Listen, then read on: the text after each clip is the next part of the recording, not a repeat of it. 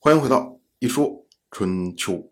鲁国第二十任国君鲁黑公进入在位执政第九年，本年的夏天，晋国的国君晋如到军府去视察，结果见到了楚国的大夫钟仪。我们之前讲过，早在两年以前，当时呢，晋国组织诸侯救援郑国，那么郑国趁机包围了侵犯的楚军。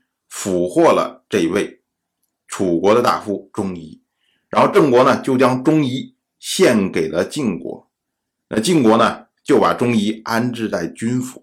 这么一晃两年时间了，大家都忘了这人了。可是呢，晋如到了军府以后，看到了钟仪，又看到一个，哎，怎么有一个人带着南关来回晃荡呢？我们说啊，什么是南关呢？南关也被称为谢关。谢呢，这是传说中的一个神兽，被称为谢豸。据说呢，这个谢豸头上有一个角，它呢性忠，能辨曲直，所以呢，早在楚国先君米兹的时代，米兹啊制造帽子的时候，就将这个谢豸角作为一个装饰制在帽子上。那这个帽子呢，哎，它就被称为谢冠。因为米兹个人非常喜欢戴谢冠，那么楚国人呢，哎，纷纷效仿，大家都喜欢戴谢冠，甚至呢说陈国人就是这个谢冠传到陈国之后，陈国人也喜欢戴谢冠，所以呢，就是南方基本上都有这样的风俗。那这个帽子呢，在北方人看来，哎，他就给你统称泛称做南冠。到了后来战国时代。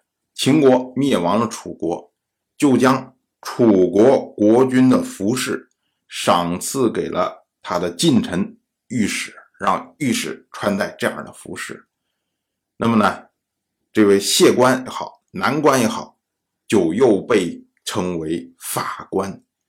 所谓法官呢，是因为所有的人，像什么御史啊，像什么廷尉啊，这些负责执法的人员，喜欢戴谢官这种帽子。所以大家就按法官这样的方式来称呼他。当然了，这些都是题外话。我们再说啊，晋如他见到了钟仪，觉得很奇怪，所以呢，他就问负责看守的人，他说啊，那个带着南关被羁押在这里的人，他是谁呀？结果负责人就回答说啊，这个是郑国送来的楚国的囚犯。晋如一听，哎，心中一动。有想法，于是呢，他就让人去除了钟仪的禁制，然后呢，召钟仪过来来慰问他。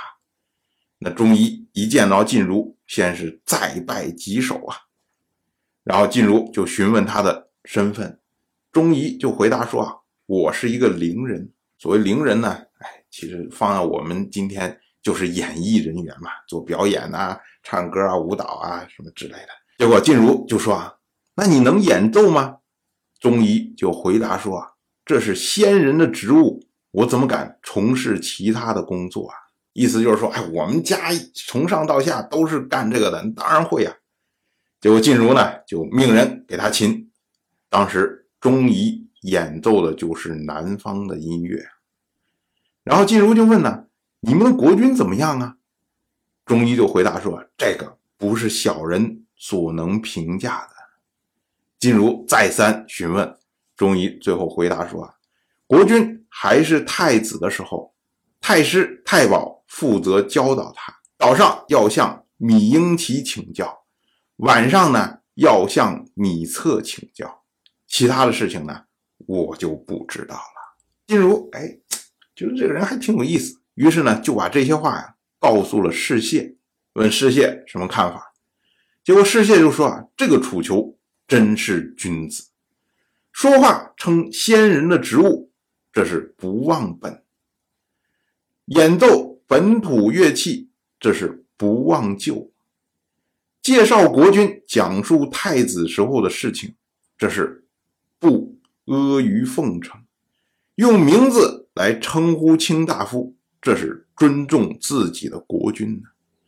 不忘本，这是仁；不忘旧，这是信。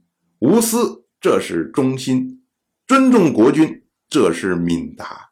仁可以接办事务，信可以守护事务，忠可以成就事务，敏可以处理事务。事情虽大，交给他做也可以成功。所以呢，您可以把他送回楚国，让他来和解晋楚两国的关系。我们要说啊，世谢讲了这么一大套话，最关键的是他直接点透了晋如的心思啊。晋如现在不希望跟楚国这么着纠结，一方面呢，是因为如今呢，大面上来说啊，诸侯都已经统归晋国了，所以呢，最好我们晋楚之间各自忙各自的事情，不要动不动爱针锋对麦芒，好像又要开大战，这太心焦了。另外一方面呢，这诸侯之间有。各种各样的事情需要晋国出来协调，那么晋国呢也不希望这个时候楚国趁机来进攻。虽然从某种意义上来说啊，这个时候晋国它是处在相当优势的位置，但是呢，他也不可能凭借这点优势就压服楚国，所以和为贵呀？你像晋如甚至可以牺牲鲁国的利益来。拉拢齐国，更何况是楚国呢？所以呢，楚国一旦去拉拢郑国，晋如就想：哎呀，你是不是又要开大战了？又要打了？算了吧，我们还是和为贵吧。所以他见到钟仪的那一刻啊，就有这样的想法。他不停的问钟仪，就是为了试探，看看钟仪是不是可以承接这样的任务。所以呢，世谢这么一套话一说啊，说到晋如心里面了。晋如于是就准备了重礼，将钟仪送回了楚国，以向楚国请求和解。当然，我就这么一说，您就那么一听。感谢您的耐心陪伴。如果您对《一说春秋》这个节目感兴趣的话，请在微信中搜索公众号“一说春秋”，关注我，您不仅能得到《一说春秋》文字版的推送，还可以直接和我互动交流。我在那里等待您的真知灼见。